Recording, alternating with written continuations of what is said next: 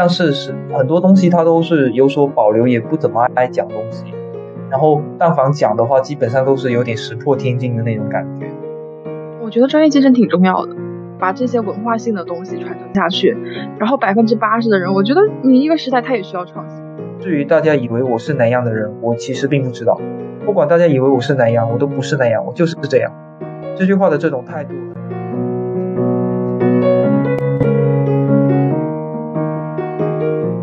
迎收听新一期的长醉不复醒，我是秦勇。然后这一期呢，请来了一位小伙伴，也是第一次录录播客的一个小伙伴。呃，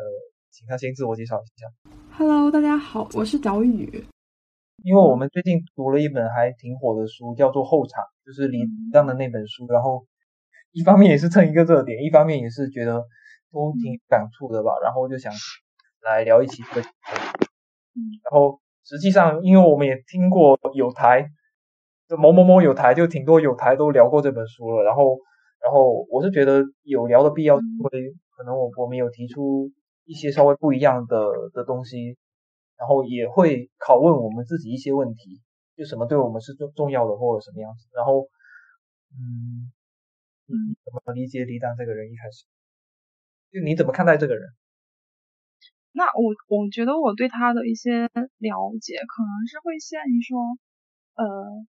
只知道他之前是一个脱口秀的一个这样的一个男明星，一个演员。然后呢，也确实有看他。在一些什么脱口秀大会上的一些一些他的一些主持，嗯，我觉得就是可能对他的一个认识说，嗯，我还蛮喜欢这种类型的 男生，就是一方面很幽很幽默，然后嗯，外圆内方的那种。哦，你说外圆内方，应该跟书里面讲的一个东西有点相关吧？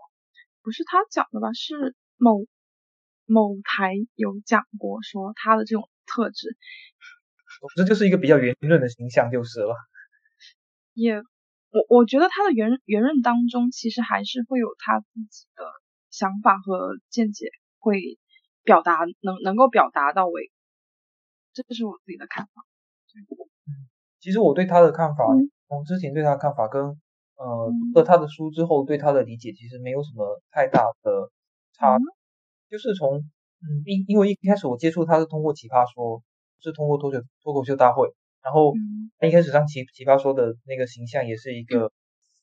嘻嘻哈哈的人，但是是很多东西他都是有所保留，也不怎么爱讲东西，然后但凡讲的话，基本上都是有点石破天惊的那种感觉，然后嗯，我我我是觉得他他可能就是不屑于说太要去影响别人或或者感动别人的一个。一个样子。那从我读他的这个书，因为我没有读过他其他的书，但读他这本书之后，其实我觉得理解也差不多，就差不离，只是说更丰富了他嗯背后的一些形象。嗯，但是我可能之前我对他的了解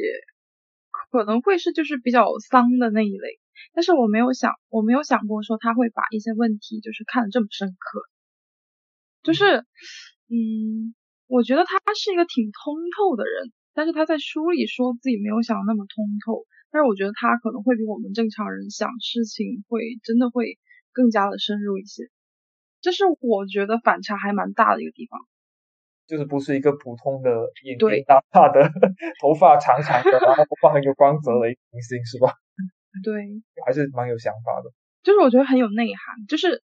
说的那这个呃。比较有趣的灵魂的那那一类型。嗯，我觉得，我觉得我通过这本书对他的一个比较欣赏的点，倒是倒不说他有内涵的这个点，而是他在尝试着做出一些，嗯，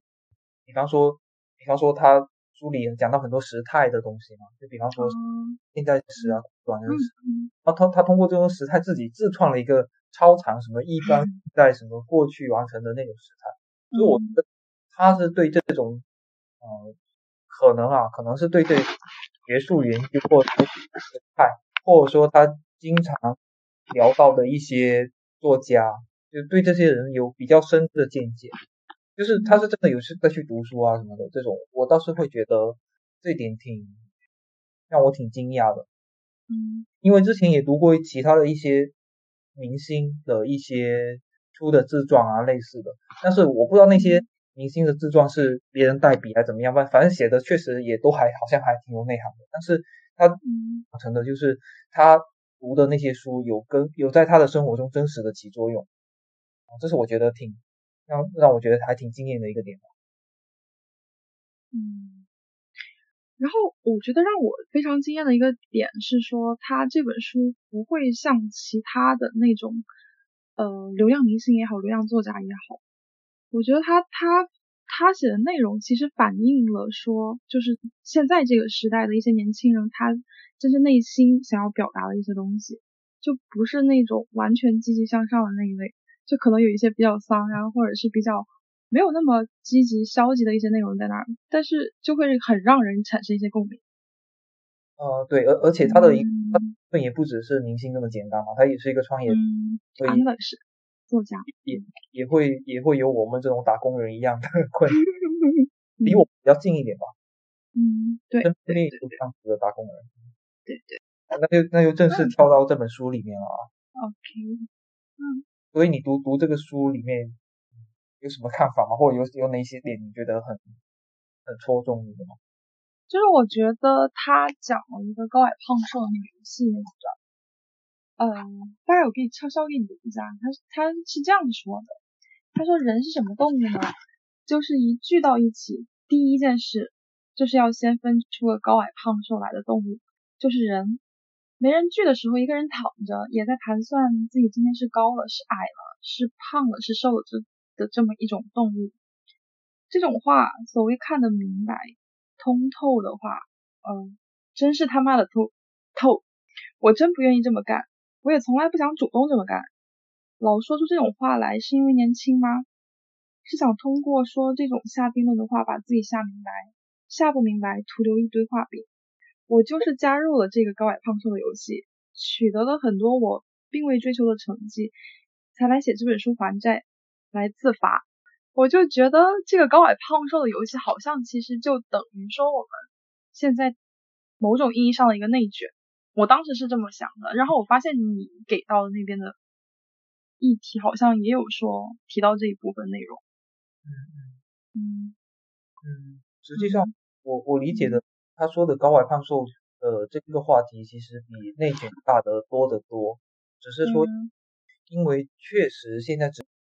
嗯，我好像打不出比方，就是就是就是有一可能没有没有衡衡量的，就没有什么具体的衡量的。就比方说，呃，我自己知道我不聪明，但是我还是要尽量的去表现出我一个很聪一个我很聪明的样子。但实际上别人就不介意说你到底是学习到十二点还是学习到两点。因为考试多少就是多少，而且你可能也不会说，但你心中就想想说，嗯，我今天学到十二点我就去睡觉了，明天我还考一百分，我真是聪明绝顶。这是对自己的衡量，就哪怕别人不知道，我们自己也会做这样的衡量。哎，那我想问你，你是怎么定义这个高矮胖瘦的游戏？嗯，就就是我刚刚说的呀，就就是我觉得你没办法逃开这个这个这个游戏，就是哪怕你不是。因为我我我我理解啊，他这样讲这个逻辑是有有点觉有点贬义的意思，但是觉得他是完全中立的一种态度。就哪怕你现在身隐隐在山林里面，你你也会每天去衡量说自己今天的身体状态是不是稍微好了一点，能不能活得更久一点。嗯，你也会自己去去有这样的定义，是自己对自己的一个就自己跟自己的 battle，不一定是跟别人。所以我觉得这个避不开，然后也。我觉得哈，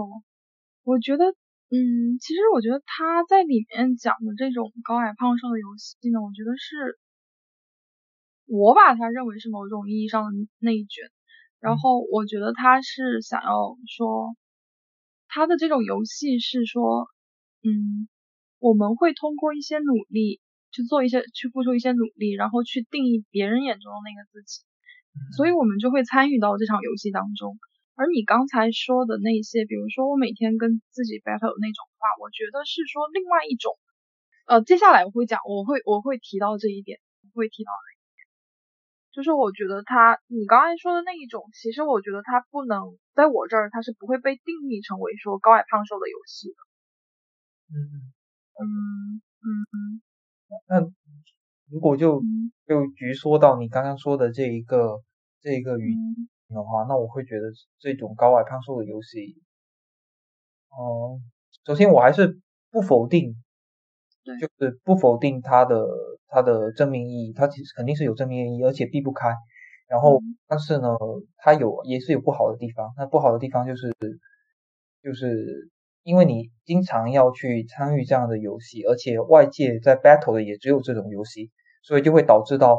你的心心中可能就只有高是好的，呃，瘦是好的，然后胖是不好的，矮是不好的，你你就你就价值非常单一，而忽略了说可能其他的维度也很重要。你有被说就是你是主动还是说被动的去参与过参与过这种？高矮胖瘦游戏，就几乎主动也有，被动也有，但几乎无时不刻在不在这种游戏之中。哎，那你主动是指哪一方，哪哪一种类型的游戏，或者是你被动又是怎样的一种形式？嗯嗯，其实其实嗯，但凡你只要先说被动吧，被动就是你从小就是要读书啊，就是 教育啊，你就是就是要必然要跟所有的人去去。嗯，打一个比赛，然后这个比里面他的去衡，他想去衡量的东西只有一个东西，就是你的成绩。嗯，然后然后主动的话，就是以后等你慢慢长大，你就会觉得说 这个比赛确实也挺重要的，就我一定要高考考得好，我才能上好的大学呀。那我就只有主动的去加到这个游戏中。嗯，就我会觉得说，我个人而言，我会觉得比较好的一种形式是，嗯。你虽然主动在这个游戏中，你也无可避免的被动在这个游戏中，但是你知道这个游戏还有其他的维度，你你你可以你可以学习好，或你学习不比别人好，这个都都算是游戏中的一种输赢，但是你也可以有其他的，就比方说我过得很快乐呀，这个谁都衡量不了啊。然后呃，比方说我我就是青春就是潇潇洒洒呀。那这个谁都衡量不了，那你自自己心中说这个游戏对你来说重要，就去玩这个游戏就好了，不不用说你的脑海里只有成绩这个东西。哦，我我是会有分两种，就是我是会分，因为游戏的话，它肯定是会有一个制定制定的人，嗯，那我我会想要说，我参与到的那场游戏，说那个游戏是他制定的那个规则，或者是这个游戏是我自己来制定这个规则。嗯，那他制定的那个规则的游戏当中呢，就是我觉得我会主动参与到其中的话，可能是它的内容会非常吸引我。嗯，所以所以你你有通过这样来界定它是主动或者被动吗？被动，我觉得可能就是可能就是说，呃，就像你刚才说的，就像刚才高矮胖瘦，我们就会把它认为，比如说高是好的，然后呃瘦就是好的。对我我这种其实我也我我也就是很被动的接受说大众的这种，嗯，我们所谓的是正常的那些审审美，就比如说就就比如说你会你就是会很 care 说自己是不是高是不是瘦，嗯，就我是这样被动的参与过，但是就会嗯嗯，我想说的是就是其实有好多游戏虽然一开始这个游戏的制定者是别人。但是慢慢的，它可能就变成了一种共识，就是说说你主动也参与到其中了，所以并不是他制定的，然后你认不认可这样子，而是他，嗯，他通过他的影响力，确实就让大家都达成了这么一个共共识，说这是好的，那是不好的。嗯，我会这么讲是，就举我刚刚的例子，就是说，哎，别人定的高考的规则，如果是我定的高考规则，那我肯定。我肯定不要考英语啊，就是类似这样子。但是，但但实际上，慢慢的你也接受了，你也认可了。但人就是要多维发展啊，学英语也很好啊。那那我就无所谓是谁制定了，反正我也是主主动参与到其中了。嗯。然后我也很希望我自己英语考得好啊，当然是这样子。所以就就后来就那个界限没有那么重要。嗯，是这样子。我感觉我我可能就是在成年。或者是步入社会之前的话，我觉得我参与参与了很多说这种就是你刚刚说的那些被动去参加的一些高矮胖瘦的游戏。但是我觉得成年或者是说步入社会之后呢，我觉得我参与更多的是自己制定的日常规则，就是我不会再去说 care 别人眼中的我是不是有能力或者是足够优秀。因为我觉得去衡量这个能力和优秀的那把那个主动权在我自己这边。哦哦，对，所以所以就是实际上也是对那种你不认可的规则对反抗反抗，对。那还有有这样的例子吗？哦，就是除了刚刚的说的能力之外，有比较具体的例子。就你可能像之前的话，我一直会觉得，就就。会觉得自己很胖那样子，然后呢，别人可能会跟你说，哎呀，你不胖啊，这样怎么样跟你讲讲那个东西，但是你就会以以大众的那个审美，嗯，然后来去说给自己，呃，就是是就是评判自己，说自己到底是不是到底是不是是胖还是瘦那样子。但是呢，我觉得经过一段时间之后，我觉得这个胖瘦好像是我自己可以决定，说我自己怎么去看待我自己，哦。那到了这这个这个程度的话，我就觉得挺好的呀，就没有说太去 care 说别人眼光，别人眼中那个自己到底是好看还是不好看，自己觉得好看，我觉得会挺 OK 的。嗯，那这个觉知是怎么发生的呢？反正就是自然而然的，我觉得我就过渡到那个状态当中。嗯，就我觉得可能别人会，其实好像大家都没有说太 care 说，呃。你参与到这场游戏当中，你最终的一个结果是怎么样的？你到底是高还是还是矮？怎样的？没有人会 care 最终的这个结果，只有你自己会 care。哦，嗯，然后我就觉得我也没有必要说每件事情、所有事情的话，我都要说，呃，去给别人回应一些他的一些他给的一些期待。嗯嗯。哦哦。对。我就觉得说我不我不需要说我给自己去完成别人给我设定的那个人设，嗯，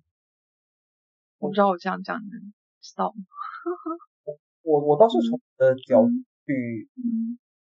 就从我的经验去去想事情，得到了一种，嗯，就是为什么会有这种觉知，嗯，的有两个方面，一方面是你达到了，别人认可你了，然后你觉得。那东西对你来说一点也不重要，所以那个东西就对你祛魅了。就比方说，你很想要自己拼命瘦下来，然后有一天说，哎，你好瘦之后，你觉得，嗯，那也没有什么好快乐的呀，我再胖点我也无所谓，所以你就会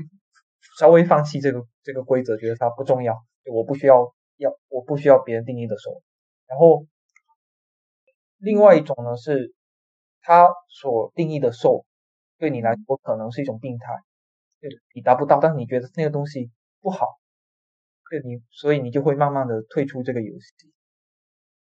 就是，哦，就是就我说的两种，第一种是你已经达到了，然后你觉得那个对我来说没有那么有吸引力，然后第二个其实也是没有那么吸引力，有吸引力就是你从一开始就就知道说，哎，达到那种状态所需要的牺牲，我觉得是病态的，然后我就觉得不好。这就就像是，嗯，如果胖瘦这件事情而言的话，嗯。我刚刚说的这第二个角度就有点像是健美，就是因为其实很多人健身，他都是朝着他实际上在健身不是为了自己心身体好啊，或者说形态看起来比较健康，而是比较过分的追求说肌肉很大块或者很健美的那种状态。然后我觉得那个就是病态的，不不是，那是病态的，就是就我觉得追求到那种程度是没有必要的，你就练到大块，然后。因为去练肌肉的原因，然后有其他的一些病痛或什么吃的你都不能吃，那有什么好快乐的？所以那个对东西对我来说，因为一开始那个胜利或者说成功的标准就是病态的，所以我就放弃了这个游戏了。我我觉得我如果从从我的觉知来讲，我我有这两两种角度，觉得说我去反叛，就去不想要这个游戏。那你是怎么时候开始说觉得他这种？这种游戏是一种病态的，嗯，还还其实还是通过自己的观察什么就比方说，其实很现实的，就是在我们身身边的例子，就是就是就是，如果你去一个很大的公司，然后你在里面担任一个很重要的岗位，然后你像 P 七 P 八的一一路爬上去，就职级不断的往上升，嗯，对大大多数人也是一个非常的非常成功，然后非常好的一个晋升的方式，嗯，但是我也有看到我的一些朋友说其他的一些他是这一条路爬上去的，但是他变得没有那么健康了。然后其实因为我我就像我刚刚说为什么会把它界定为第一第二条路，就是因为我没有没有真的是真的达到然后趋美，而是我是看别人的例子，然后我觉得说那不是我追求的生活方式，就比如说那个对我来说没有那么重要，我可以推出这样游戏，因为因为还好啊，就游戏那么多，干嘛非要走走这一条路呢？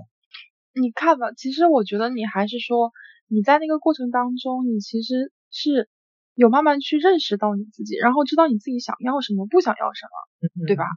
其实我觉得这个过程才是说我们去脱离这场被动游戏当中最关键的那一环。对呀，对呀，嗯，认同。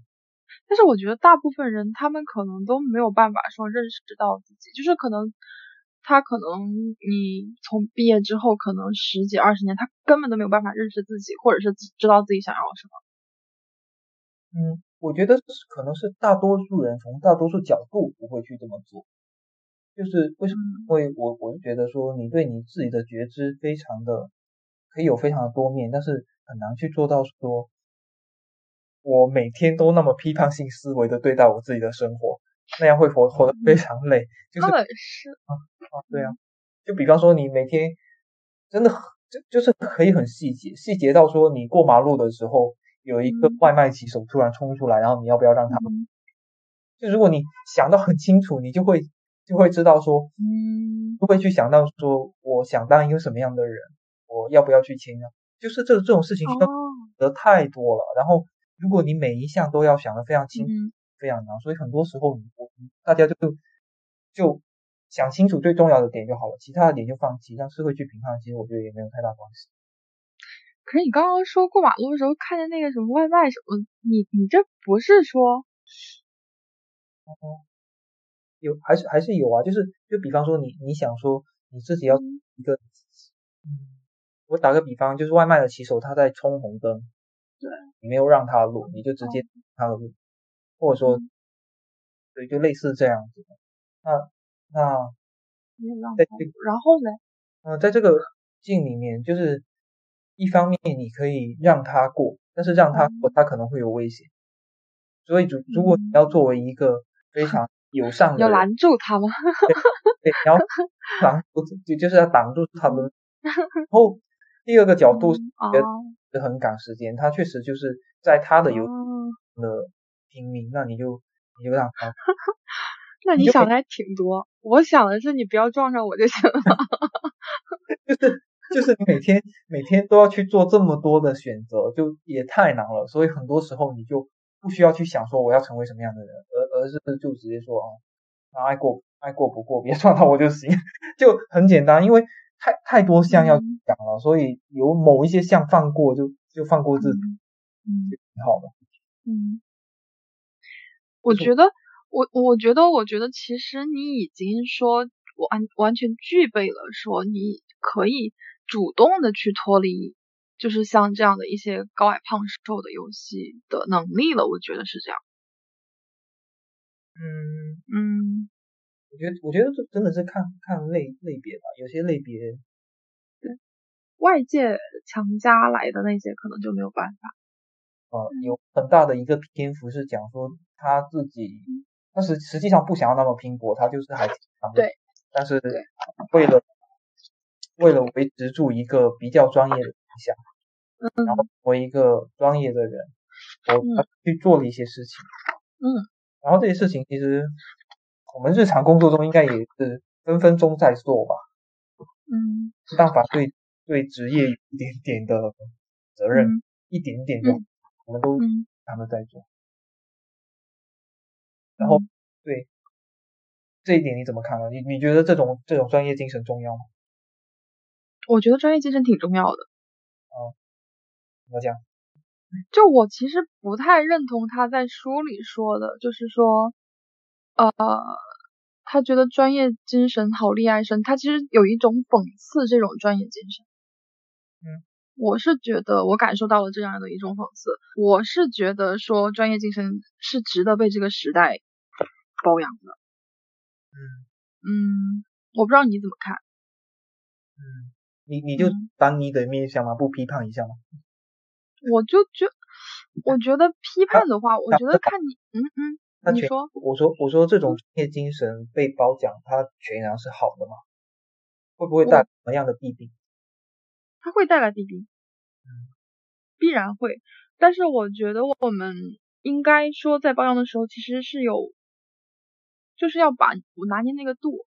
我们我觉得这就是现在我们这个时代，它是非常包容性非常强。你可以说你你可以一件事情，比如说我们不像匠人精神那样子去把这件事情做到发挥到极致，但是我觉得这个时代需要说去记住记住那一部分说把自己那些专业性发挥到极致的那群人，哦，并不会说我我所我对所有的人都要求说我需要你把专业性那种专业性发挥到极致，因为我觉得。我觉得可能就是我，我只需要说一部分人去把这个专业性、专业的东西他做好了，嗯，然后你剩下的那些百分之八十也好，百分之六十的人也好，嗯，你就可以，我我觉得你可以去说你发挥一些其他的特长，你各个个领域你都可以去尝试啊，你不一定说我要把这件事情一件事情做好。那这百分之二三十的人不是很累？只能做一件事情，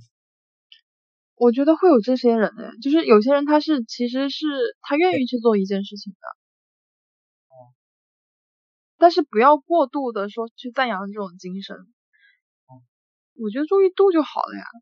哦，就是就是就是实实际实际上就是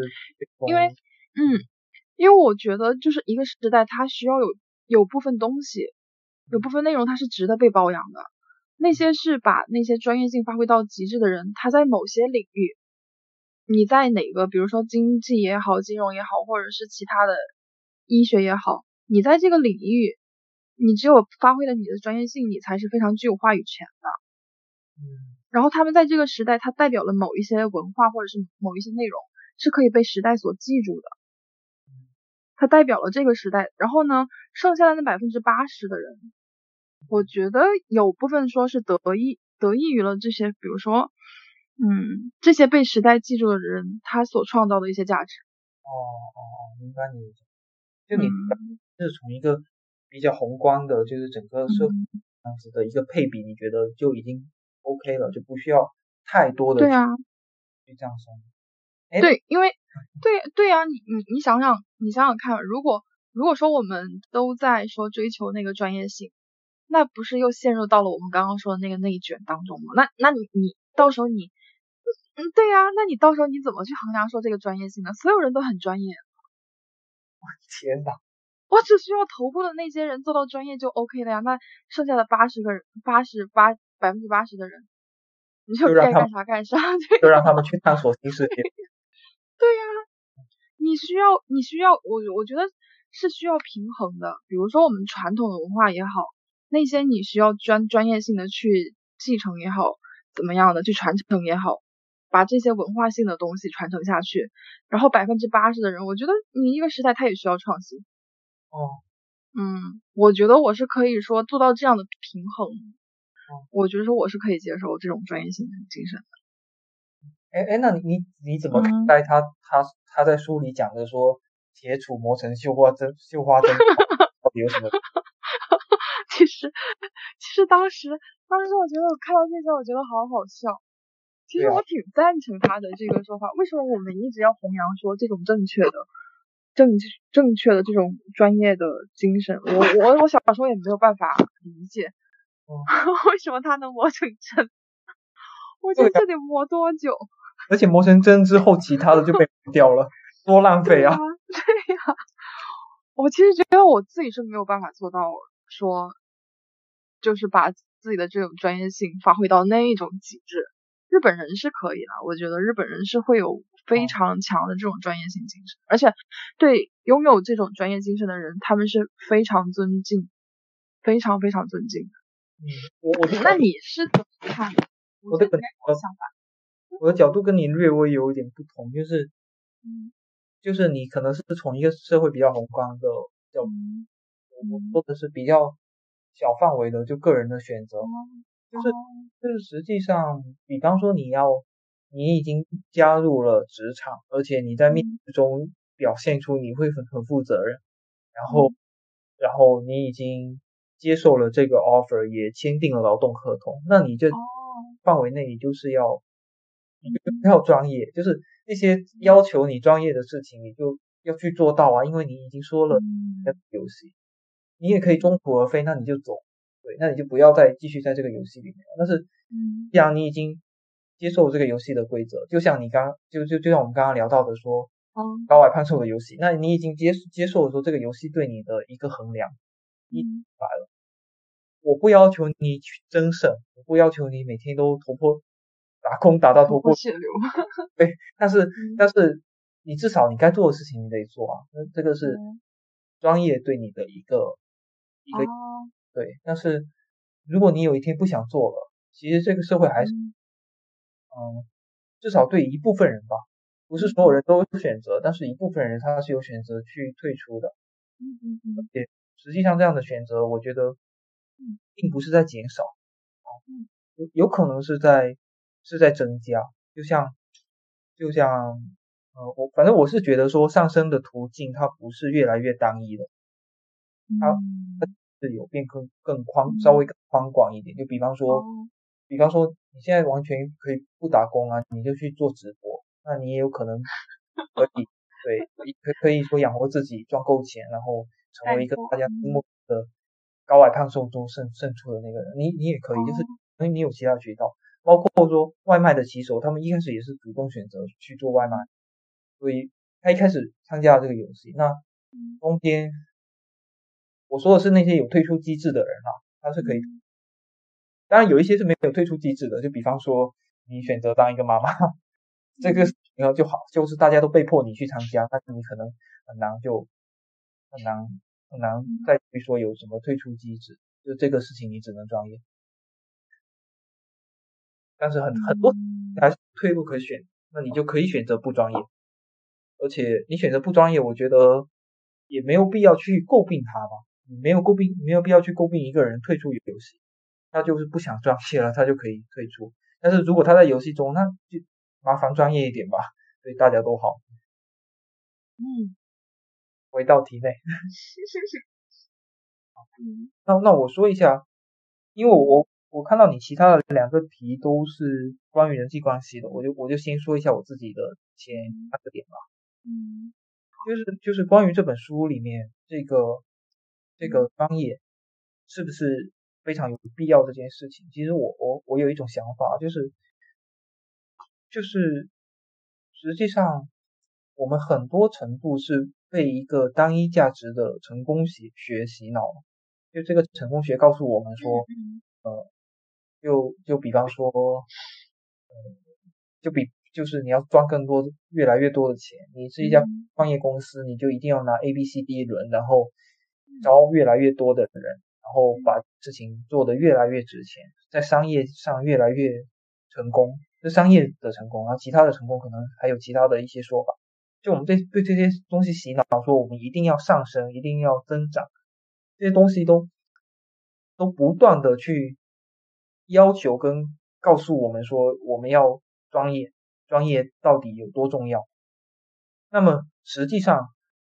在这样做的同时，那些比较底层的去执行的人，就会逐渐的沦为工具人，就是因为你只有，就是你没有什么其他的东西可以创造，你只有保持自己的专业，然后把这个事情让它变得越来越越越那个啥，然后因为价值是单一的，老板说的赚越多钱越好，那大家都去赚钱，那你就实际上就会逐步的失掉其他的创造力，比方说。我产品做的越来越好，那也是一种好。但是老板说赚钱比较重要，大家都是工具人了，我就服务于赚钱就好了。所以，因为对这些事情都更失去了创造力之之后，就就大家越来越越没有冲动去去做自己想做的一个一些美好的想象，就是比方说你可能有一个美好的想象，说你要做一个很好的产品，那这个产品是不赚钱的，然后因为大家都逐步的成为工具人，而且能做到好产品的人也也大部分是当了多年的工具人的人，那么大家被不断的洗脑之后，他对这这些更多美好东西的创造就冲动会越来越低。嗯嗯，然后第二个，嗯，然后第二个呢是这个专业的要求会带来的第二个比较不好的的形式，就像李诞书中讲的这个过去往成式，嗯，他其实是就是他在书中讲到一段，哦，把这一段补一下，就就他这一段是这样说的：引号。做到是完成式，过去完成式这是不可能的。人生是一般现在时，不是过去完成时。要求什么人做到什么事是苛责。人没有像生者就去评判人心的权柄。只要存着，只要存了要做的心，时时刻刻提醒要对自己诚实，已经是十分了不起的。一条结束，就是他说的这一段是，呃，就让我想到了一个点，就是。就我想到的点可可能跟他讲的点有点不太一样，就是因为我们一直在强求强求说我们去做到一个事情，然后对一个事情抛出我们的承诺跟宣言，然后又要求我们一定要做到，实际上是是不可能说全部都可以完成的。嗯，然后一旦说这种要求越来越多的话，那就。就进一步会催生那种不诚实的感觉，因为你没有办法，一方面他要求你承诺，然后二方面你又做不到，但你去，对你你又做不到，那你你你得去承诺说你做到，那么这个承诺的过程就会导致到你不诚实，对自对别人不诚实，后来就会演变成对自己不诚实，然后这一步步的事情又催生了很强的负罪感，就会当让大家变得非常难受就是了。就是你没有办法诚实面对自己，然后实际上这个事情就是不不能完成的呀。然后因为你承诺了，然后你的不诚实就导致他说你负罪感很强。但是换个角度，你重新来想这些事情，你不要去承诺，就是做到多少就算多少，说不定你可以完成的还不错啊，就也是一样的完成度。但你就一方面又没有那个不诚实，又没有那个负罪感，那那不就很好吗？所以，所以这个作用在我们的现实生活中，就是，尤其工作中吧，就是很多团队，呃，就是很多团队的的负责人、领导人，他会 PUA 员工，然后要求员工去去做到一些事情，然后这这个东西，就比方说有一一张答卷，就是我这个人只能达到一个呃七十分。然后，然后上面的人又一直要求你去承诺说你能够达到一个九十分的程度，啊，你又不断的啊，好了，你给了承诺，然后中间你非常的痛苦，然后也非常的努力，非常的挣扎，最后你做到了七十五分，然后是结果是可能是高效的，但是你会非常的痛苦，然后，然后。一个人的角度是这样，一个队的角度的话，就是你就做不到和谐了呀，因为大家要互相压榨着说往这个九十分的程度跑，那这种情况下团队协作就很难成真。所以很多团队中，嗯，老板其实是不希望员工太和谐的，他希望你有很多的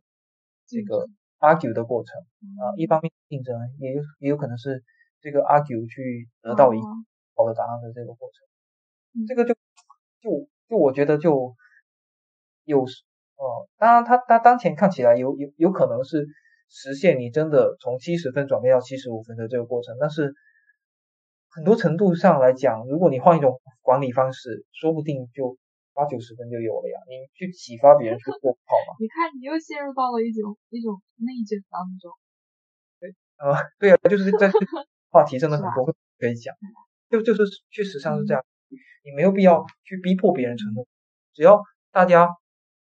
或者或或者说换言换言之，你这个老板，如果你去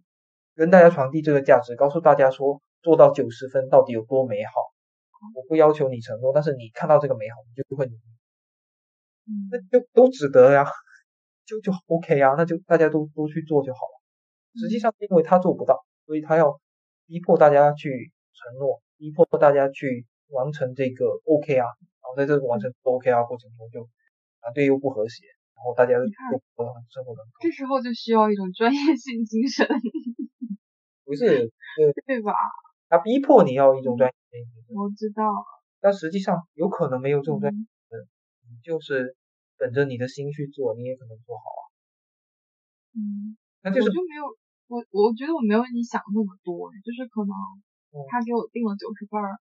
然后我我觉得前期的时候我会尽全力说，我我我可能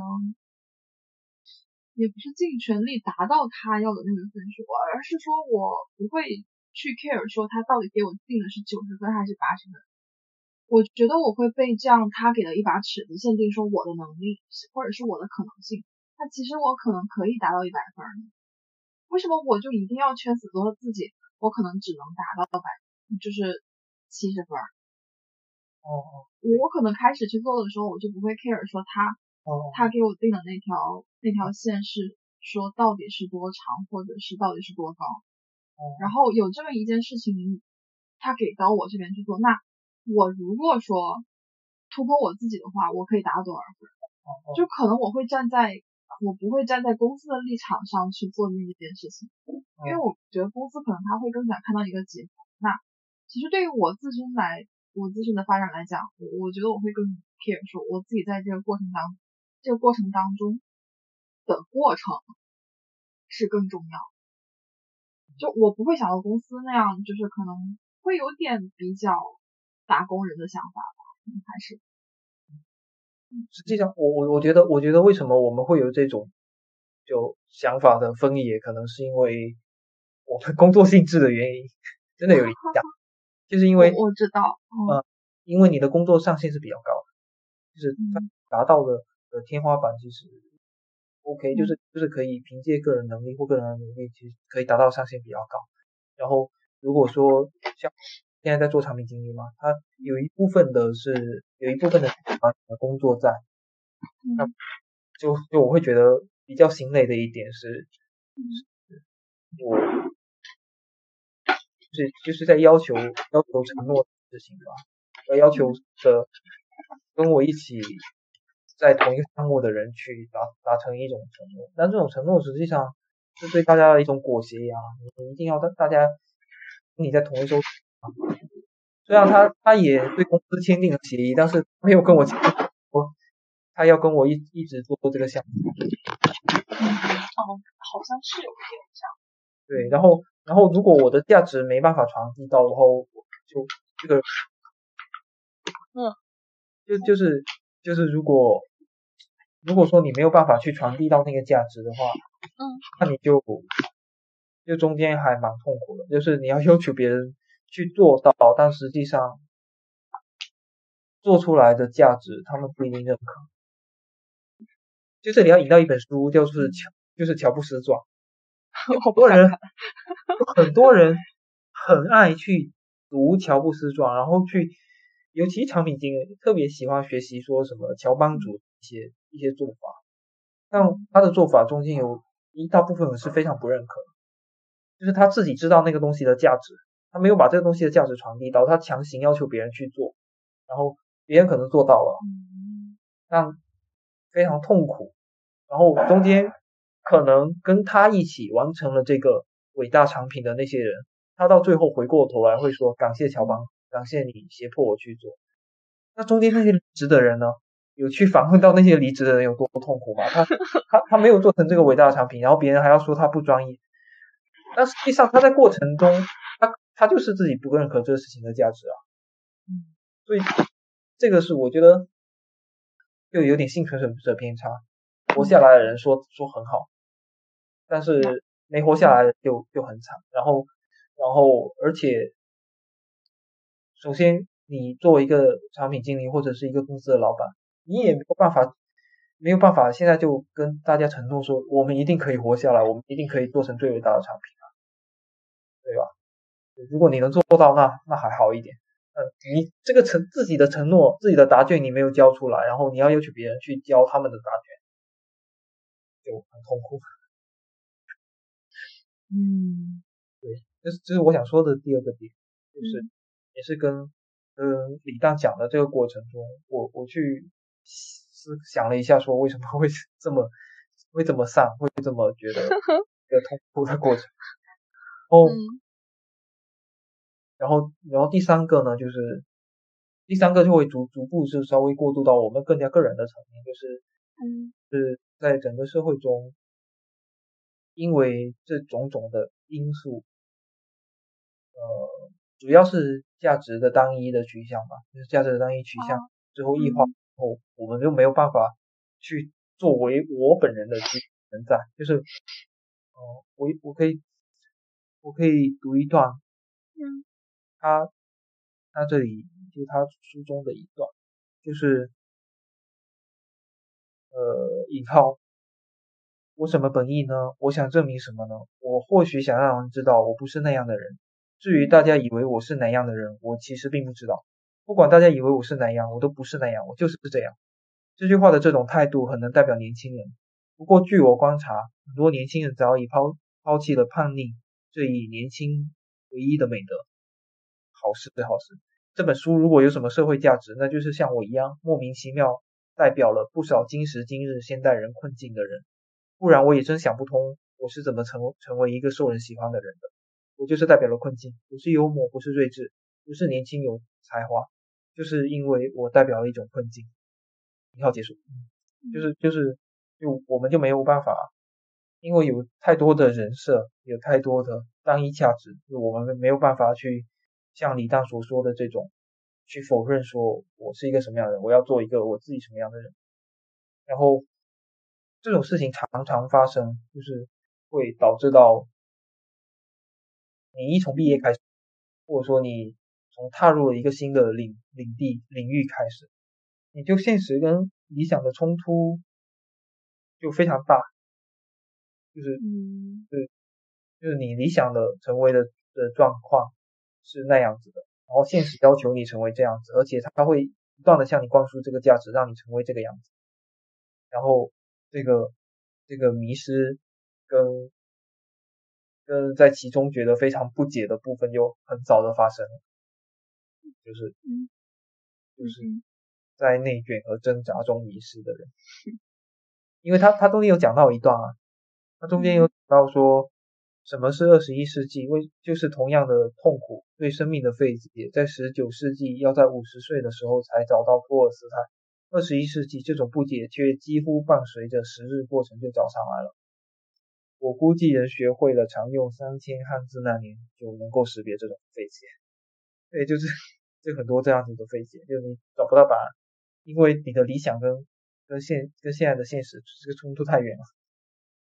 就是你没有办法找到自我，因为因为所有人都告诉你说你的自我也没那么重要，你的自我的那个价值，嗯，比较差。那你怎么去化解？就是说，对，你怎么去化解呢？就就就很难化解，就 我我我就放呗。不是我我觉得我觉得有一个很重要的呃的事情是，嗯。可能是我我今年以来的一个感悟吧，就觉得说，对我自己而言，最重要的一件事情是五个字：什么是好的？就是你要理解，对社会而言什么是好的，然后对你个人而言是好的。这这两方面它有没有有没有差别？如果它没有差别，那很好，就是你真的非常幸福，你就沿着社会价值观去走就好了。但是如果说有差别，那你一定一定一定就是。在走社会认可的那条道路的同时，因为你没有办法不走那条道路，那你走那条道路的时候，你也想想一下自己什么是好的，稍微往一方面有一个倾向在，而且人自然也是会有这种倾向，就就朝着沿着你追求的方式去走。但是，我想问，那那你自身觉得好的那那那部分东西，跟社会上觉得那部分是好的东西，有没有冲突呀？如果有冲突，是哪哪一块呢？你觉得什么什么有什么可以举例说一下？嗯嗯，首先工作就上就非常大呀，只只只要简单讲就是工作上这个东西。例如呢？就是比方说，就我们就回到刚刚讲的，大公司就公司都会很要求你去增长，但是你你自己内心可能不认可说增长就是唯一的道路。嗯，对，或者是或者说你从另外一个。角度可能也可以突围的去做到增长，就是那个冲突就就会很大。就比方说，我现在在做一个产品，然后产品它当中会有很多的不好的地方，然后我是希望说把这些不好的地方先改掉。但是就我我认为说，先把这这方面先协调掉，然后大家产生一种共识，说你要去做这个产品，这产品哦，我们之后能走得更远。但是有一部分人的角度就是说，我不管你现在的产品是什么，只要满足了客户的需求就好了，其他的无关紧要。你们员工内部的共识都都不重要，可能就会这样想。但是这个就是完全我跟这整个整个语境下的，也可以说社会是说说什么是好的，那就是赚钱嘛，增长。我认为的好的不是这样子啊，就是首先首先大家都。我们大家自己认可这个事情做的有价值，他后面慢慢也是能赚钱的。但他没有，然后还还有另外一个哦，对，刚刚突然说到员工，就我想到还有另外一个非常大的点，就是就是客户第一还是还是内部员工更优先。这个我这个我也有挺多话想说的，就是因为你说你说之前那个我之前。接触到某一个租房平台，嗯，这个租房平台的那个中介就那个管家，他非常的累，就每天都要带大家去看各种各样的房源，他们在租，他们在出租房就是房子，然后就是就他每天非常的累，要带非常多的客户，然后只要有一个客户有一单投诉，这个人就会被扣好多工资，然后他每天都活得非常的辛苦，然后。然后，当然了，他把这个客户客户客户服务做好了之后，可能客户会比较买单，然后也会赚比较多钱。但是你内你内在你内部的那个员工的流失这么严重，然后大家都过得这么累，就是你长远发展的根基不就是你基于你这些人才去拓展的吗？就这个拓展就没有了呀，那你只能赚到现在的快钱，有可能。啊，有可能不是快钱，有可能他一直有这些羊，有一这些韭菜进来说做他的员工，但是但是他也失去了其他的可能性啊。那如果招招一个人，他带别人看房带了好好几年，然后他就有其他的认知或者其他的更好的销售方式，他就可以沉淀下来。那你如果每年都这么流失，那就没有人可以沉淀下来了。你每年都还是要这么累，然后付出的人力成本。都还是很多，而且企业的风险又很大，因为人人才的流动太多。所以，所以我自己我的天平会稍微倾向于说内部员工的。你会更偏向于说内部员工？对对。嗯。会很多地方啊，可能工作性质的原因，你的角度可能会跟我我那你你你怎么理解这个事情呢？就是就是如果说客户跟内部员工就。你说内部员工可能 显得没有什么价值。你说人才哈，就客户跟人才，你会觉得一个是企业发展的基石呢？就就拿你刚才说的那个租房平台的那个人来说的话，其实我觉得有一部分是说你没有看到他在谈成一个用户之后，他所获得那种那些东西。嗯，他可能带十个人去看。然后他成交，只要成交了其中的一个人，他可能拿到的利润可能就是说两倍。你去再看二十个人，或者是十，或者是三十个人，哦，他可能会拿到那些东西。你接受了这样的一份工作，说明你是可以接受这样的一份工作内容。所以我我觉得就是嗯，也就是刚才说的那个专业性吧。其实我觉得任何工作，你你要说大家来做，每个人都不容易去做，每个人做起来都不容易。但是我觉得在看你把这个人放在一个什么样的情况之下，如果你是站在公司内部去说，那可能就是我们一致是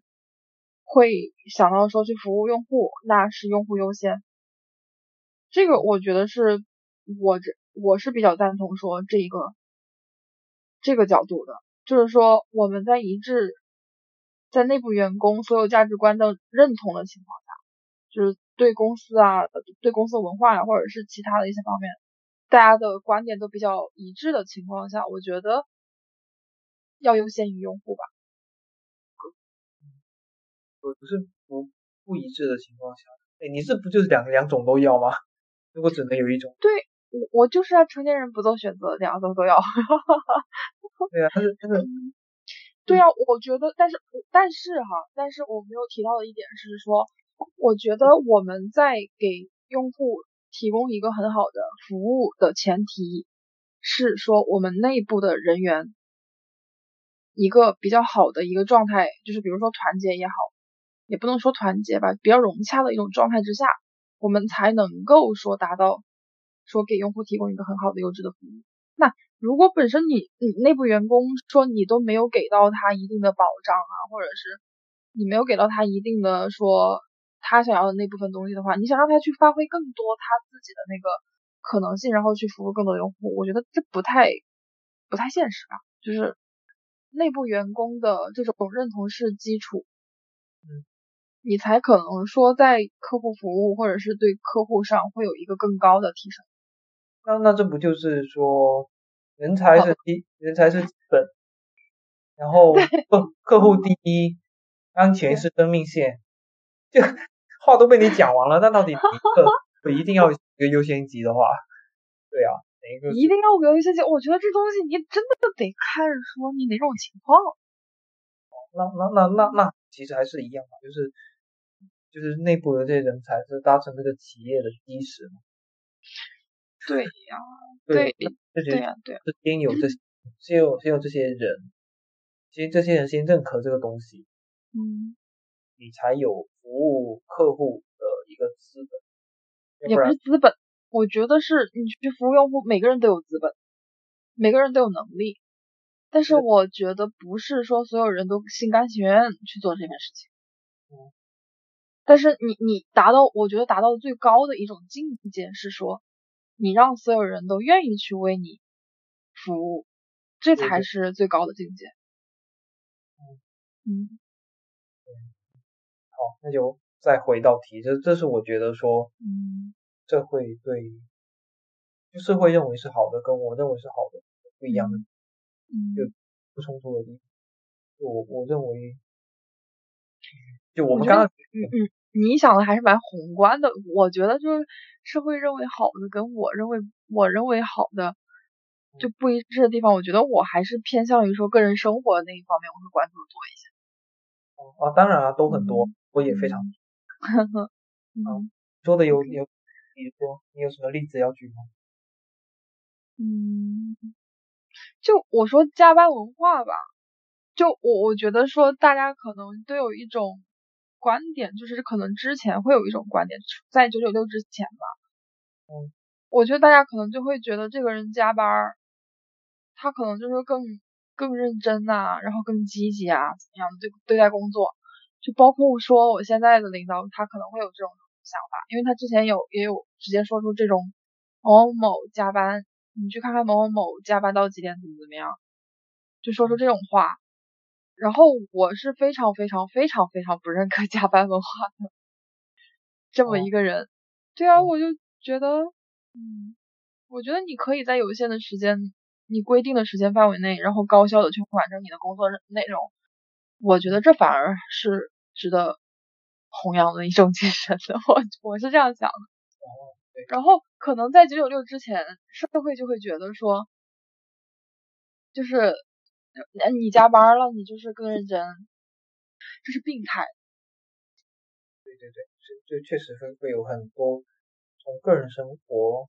包括包括在整个社会社交的各种各种层面，应该都非常的。我觉得，我觉得打破这个这个迷失跟不解跟跟不解的那个突破口，应该就是自己要去想自己你来说是好的吧。嗯，就就再再再再往下讲，就是说，其实因为我刚刚讲的，我这个我刚刚讲了三点嘛，然后这三点是，就比方说，因为你沦为了一个工作人啊，时间被占据啊，各种各样的，那么。社会联系、社交的连接这种东西，几乎好像就就成为了一种一种必然，就是这种连接的事物，就是会会慢慢的消失，因为你没有时，一方面你没有时间，二方面你都不知道你自己是谁，你哪来那种社社交的这种亲密关系的连接？然后因为就是有有有一点那个。那个恶性循环，就是因为这种这种亲密关系沦陷了，那大家又过来说，说我加班回去了之后，我好想要有一点点的社会连接，嗯，这种这种连接就就有点像，有点像，有有李诞的这个后后场的这个书后面讲到的说，他的原话是这样子啊，引号，我终于想明白了自己的价值，虽然我活着没有意义，但我对别人有价值，就是疗愈。陪伴，感叹，引号结束，所以他就会慢慢的会到这样这样的一个程度。但是我觉得那种追求几乎是一个泥潭了，就是你要去疗愈疗愈别人，那你就很依赖其他人的一些东西，你没办法真正的想清楚说什么样是我对别人有价值。那如果别人对我的价值的衡量改变了。我是不是自己也要跟着改变？所以就有一点点泥潭，然后再追求下去，就是我要对别人有价值，然后就是我要维维护住那一些关系，维护住那些仪式，所以才有了他后面讲的那种酒桌文化嘛，就是为了氛围，就是就他那一段，我也再读一下他那一段，就是那段我也印象很深，对。那一段是这样子的：一号，嗯，大家聚在一起是为了什么？晚上不回家，在这里喝酒，嘎嘎笑，这样挖苦，大家目的是什么？是不是就是为了让气氛热烈一点？就这目的，没别的了。人聚在一起就是为了让气氛更加热烈。气氛要那么热烈干嘛呢？给谁看？观众又是谁呢？我怀疑每个人都在担忧着有观众在看，担忧着未来某一天回忆起今晚，或者别人问起昨天你干嘛去了，那时。那未来就是观众，就是要满意的说，哇，气氛很热烈。引号结束。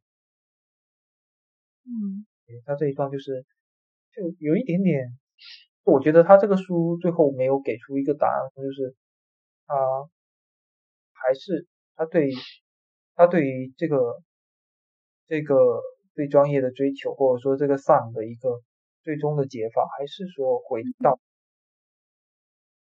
给。赋赋赋予给别人，而不是说我自己有自己的主体性。嗯，就是我觉得这个书，我觉得后面我觉得有一点点，有一点点无解，然后一种无奈的，无无奈的一种。嗯嗯，对对对。呵呵。这个意思。哎，那我想问你哈，就是你觉得？嗯，你觉得哪一种就是，比如说社会关系当中哪一种亲密关系对你来说你是属于安全的？为为什么会提突然提到安全？就这个，就是你不是说他可能会就是说我们深陷一种泥潭当中，那你觉得哪一种哪一种就是到哪种程度的这种亲密关系对你来说是会陷入到这种泥潭当中？哇，这好吧，这是个死亡问题。我我觉得就是就是要过分的去希望说自己，就有点像你刚所说的这种，就是你接受你你过高的去看待了自己对别人的价值和那个疗愈的作用，就是嗯，就就我觉得我觉得这样子比较比较泥塘，比较不安全，呃，哦，我懂你的意思了。对对对，嗯，我说不我懂你意思了，我知道。就是你你很依赖于别人一时的想法，如果他一时需要这个，你就要去满足这个；一时需要那个，你就要去满足那个。那这种追求就没有没有一个底啊。嗯你其实其实我觉得更好的角度是，我自己有一个主体性，我能提供什么。然后当然，因为亲密关系的存在，那我能提供的东西可能会换个角度或或者会越来越多，但是它不是因为你需要，而是说我能提供的越来越多了。我就是这样想的耶，就是我我现在觉得就是说，我我不会去想我对别人是否有价值，我跟他我跟他的连接有没有对他有价值？我觉得如果我跟你的连接对我而言是有价值，那我就会维护我们这一段亲密关系。对，所以要说起来非常的功利，但实际上我觉得就是就是这样。对呀、我我我我真的觉得好像我在这个亲密关系当中我没有任何烦恼，就是 真的没有任何烦恼。而且我我现在觉得那种九州文化可能是，可能对于我而言，可能是在职场当中，我只有在说遇到了一个非常强势或者是说有压力的让我一种上司、一种领导在在在面前的时候，我才会说，为了去迎合别人而为为或或者说为了那种气氛，但是我觉得这种情况我还是比较少。嗯嗯，我觉得我没有这种方面的烦恼。对，嗯就还挺好的，我觉得。你有这种方面的烦恼吗？对哦，我我吗？嗯嗯，我还好，我我基本上我也会去搜索，但是我搜索话，我基本上也是想清楚说，嗯我我我真的是要去做，然后嗯要去做之后，对我自己肯定也是有比较功利的好处的。嗯，哎，那你会很清楚说哪一段关系当中你对别人是有价值的吗？我不不能很清楚，嗯，我也会我也会减少这方面的考虑吧，因为嗯那倒也是。对对，就是尽量尽量，有可能就是自己还是会不不知不觉的，因为别人对你的夸赞或怎么样，陷入到这嗯嗯嗯。这些中，但是我也会尽量的说，让自己克服这种，哦，我不要因为你夸我我就开心，不要因为 开心，就是就是就是没关系，你夸尽管夸，然后然后我也不嗯我可能不是你认知的那样子，那我也不需要去证明我不是啦，就是反正你就继续夸着就好。哎，那你会去衡量说那个人对你的价值，然后你去维护你们之间的那一段亲密关系。嗯，可能多多少少会吧。那你怎么维护呢？哇这这这这 回到一个最最最原初的点，可能就是比较真诚吧。就你不要嗯去、对去表达你自己就好了呀。那嗯那嗯喜欢那没办法，就是这个这这嗯，对对对，建立不起来。嗯对吧那你只有让嗯知道说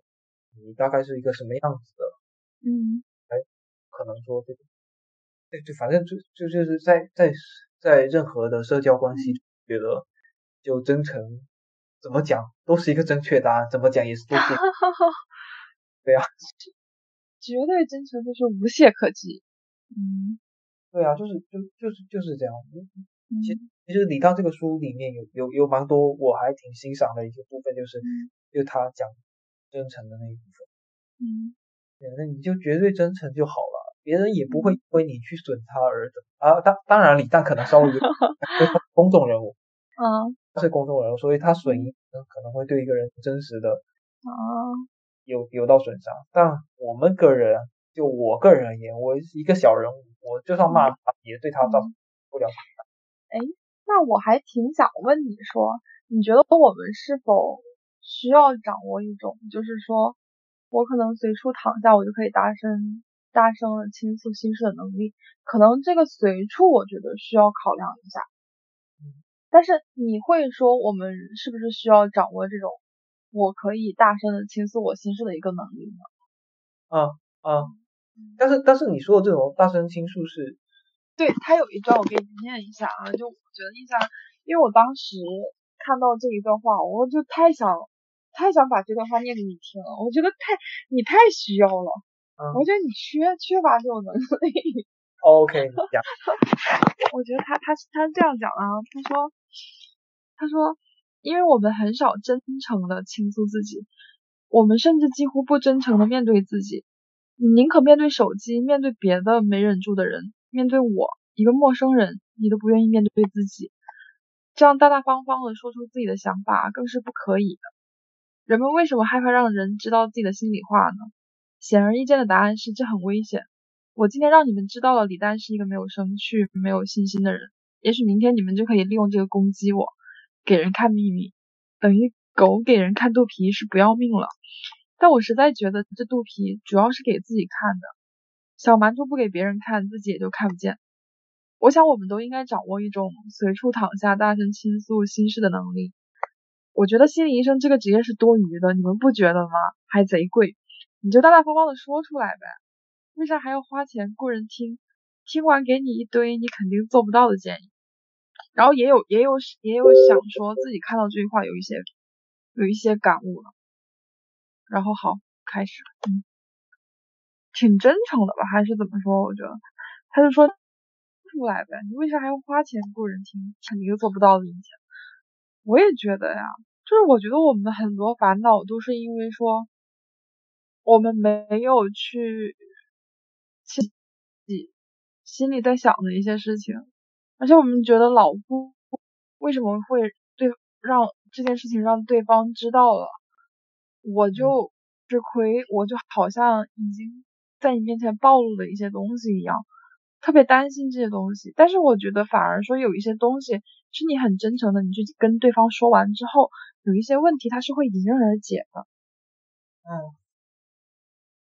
我我觉得，嗯。你说，我觉得我去切入这个问题的一个角度应该是成本吧，就你去解释清楚那些东西太高了，嗯，成本太高了是吗？对，因为每个人的想法哪方面的成本啊？就每个人的想法都非常不一样，那你你你嗯，去阐述你自己的一个就大声倾诉你自己的一个东西，他需要去。把你真实的想法去给他描绘清，实际上，嗯，非常费力气的。他东西非常多，因为，因为你，你可能真的是能想，但是你只能说到其中的一部分，然后这一部分会给会让大家误解，然后这个误解非常多，所以就就如果你要说，你就把全貌都说出来，这样子大家才能够理解到你是怎么想的。我们自己可能都没有想的非常清楚，它就是非常复杂。然后你要不断的去破解掉那个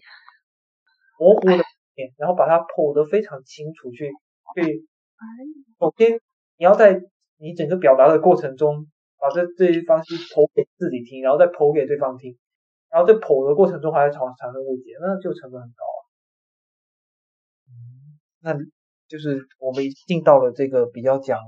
社会关系的这个这个地方嘛，然后。我看到你这里有写一个点是彼此熟悉习惯了就一定敢去诉说吗？就是你提这个问题的点是在哪里？就是读到他书里边的一段话的时候，我可能就是有想到说，对这个气味想要想要稍微聊一下。嗯，我给你先念一段吧。嗯。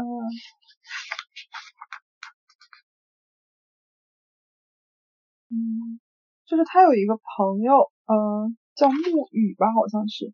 然后他回国之后呢，他直接跟李丹说了一下他妈妈去世的一个事情。然后李丹安好像类似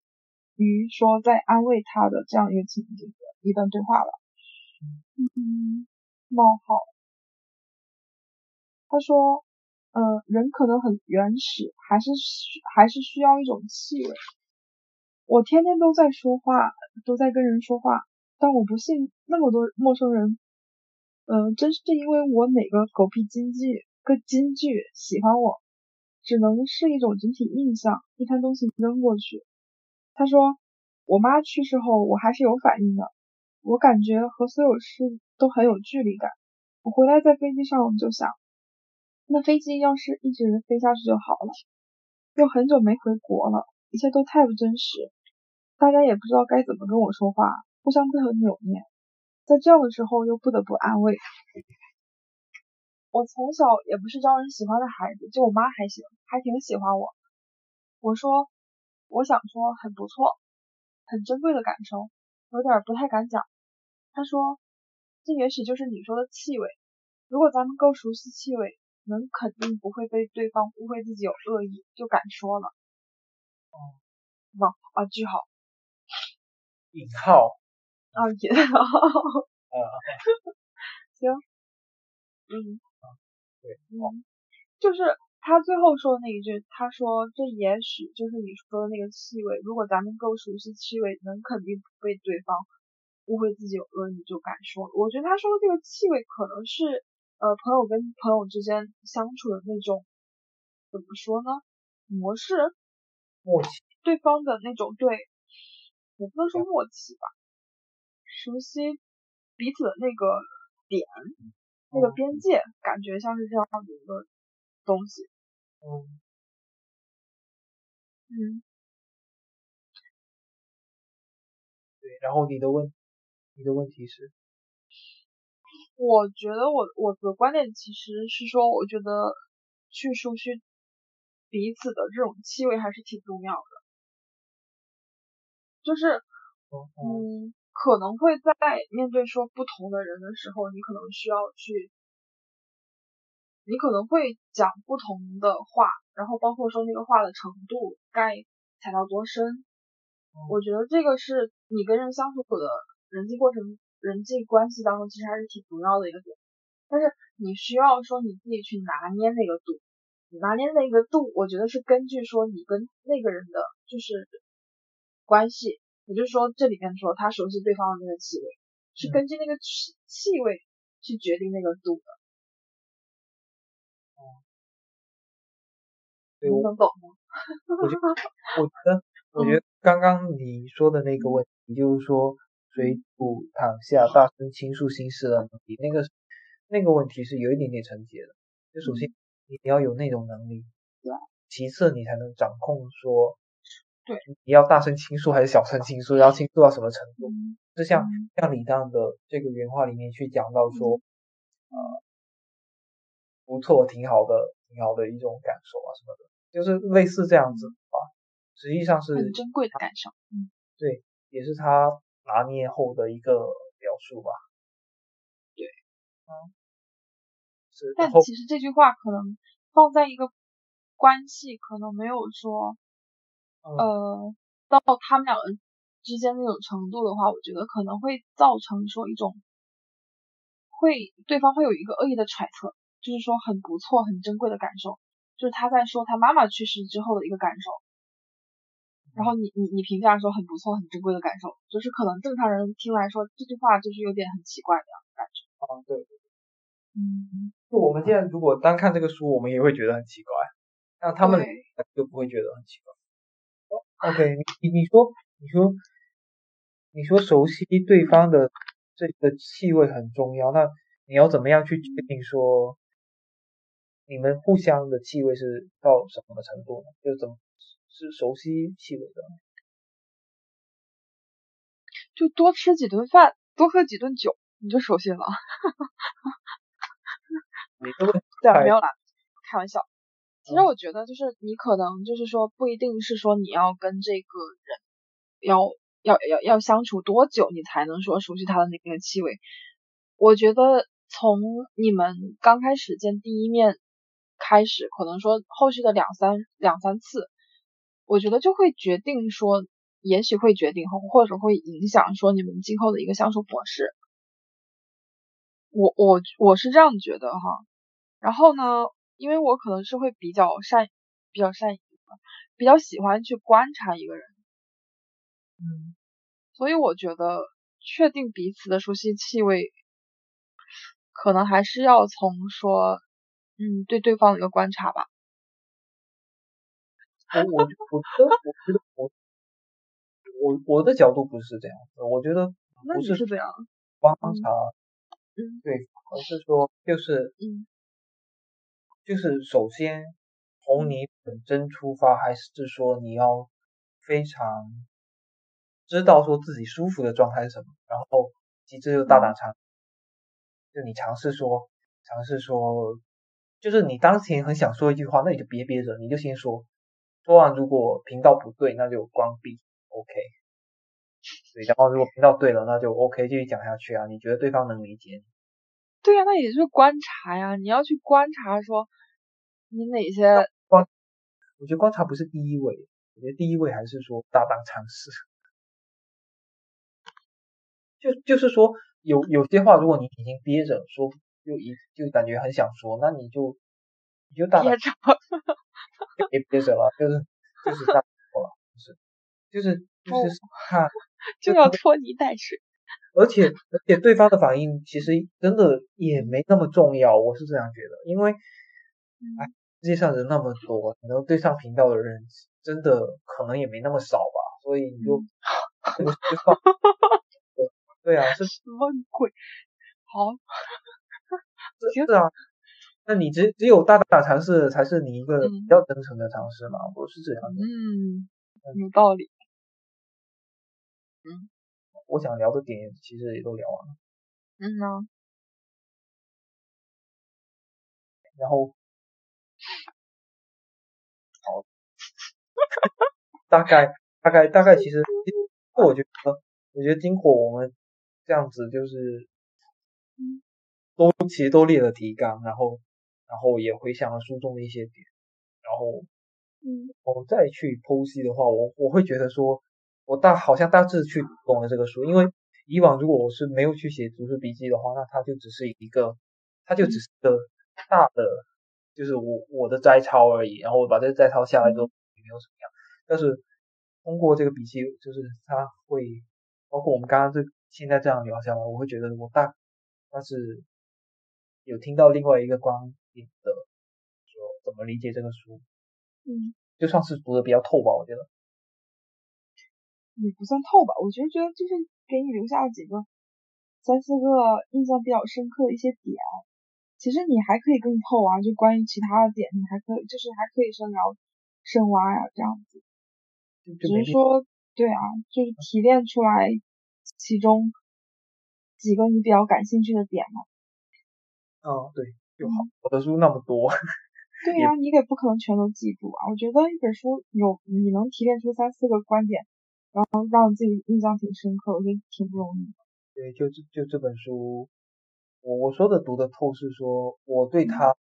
就当前我这个经历跟我这个状态，当前读到这里，我就觉得一定是是是蛮有收获的。嗯，那那你对这本书的评价其实还是挺高的，怎么怎么挺高的，就是对你的帮助来说，也没什。你去评价，我我怎么了？没什么帮助，帮助就是我写了一一份读书笔记，然后写完之后我我我能够理出先后的顺序，哎，然后而且嗯而且我刚刚讲的几个点我都能够以书中的几一段话来讲。这不有你吗？那那那这这方面就是也很模糊嘛，就是随便来。嗯，对啊，我我真的想的挺简单，你也看得出来，我就是个没啥逻辑的人。你看看，这不不用逻辑啊，随便读随便理得到多少多少，如果读不到的就让它过去。嗯嗯，哦，那那那其实其实也聊的差不多，基本上我们两个人的提纲都已经列完了，也基本上我觉得不算读透，也算聊聊聊透了吧。就是对啊把我们的这个嗯，我觉得这种形式还是挺好的，因为我之前也可能就是包括说看一部电影，然后看一本书，很少会有这种机会去跟别人说分享自己的一些观点呀、嗯什么之类的。我觉得这样会让我加深，就是给我有加深一本书的印象。我觉得这样是说没有没有没有浪费我读这本书的时间，是挺好的。我觉得，尤尤其是这这个书，我们还读着就非常的热乎。嗯，对对对对对，那 就录到这里了吗？嗯，差不多。那啊，好，本期的那个我我们中间提到的一些点会列在 show notes 里面。那那我们这一期就先录到这里吧。嗯，好的。好的。嗯嗯，拜拜。